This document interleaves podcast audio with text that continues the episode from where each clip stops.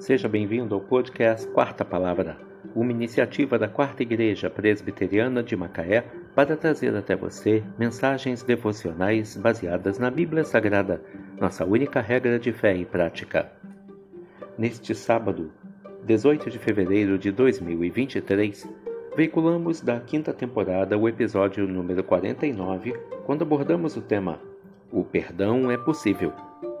Mensagem devocional de autoria do Reverendo Hernandes Dias Lopes, extraída do devocionário Gotas de Esperança para a Alma, baseada em Colossenses 3, versículo 13. Perdoai-vos mutuamente, assim como o Senhor vos perdoou, assim também perdoai vós.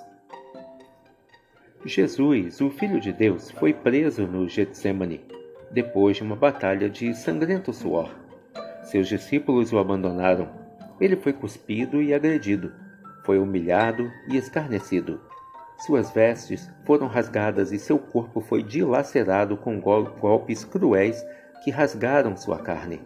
Os soldados cravaram-lhe na cabeça uma coroa de espinhos e ele foi sentenciado à morte. Carregou sobre os gritos de uma multidão sedenta de sangue uma pesada cruz pela cidade de Jerusalém. No topo do Calvário, suas mãos e pés foram pregados naquele leito vertical da morte. Foi suspenso entre a terra e o céu, sofrendo dores terríveis. Ele, sendo santo, se fez pecado. Sendo bendito, se fez maldição. Os que viam sua dor ainda zombavam dele. É nesse clima de horror que Jesus orou ao Pai: Pai, perdoa-lhes, porque não sabem o que fazem. Jesus perdoa os seus algozes e ainda atenua-lhes a culpa. Jesus perdoa aqueles que são cruéis. Ele perdoa exatamente no momento em que está sendo alvo da crueldade mais implacável. Você também pode perdoar.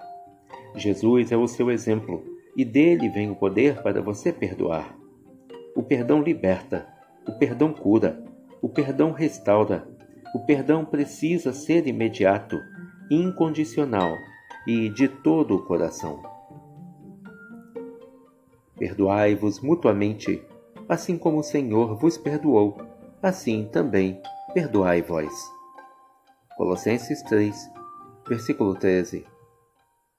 O perdão é possível. Que Deus te abençoe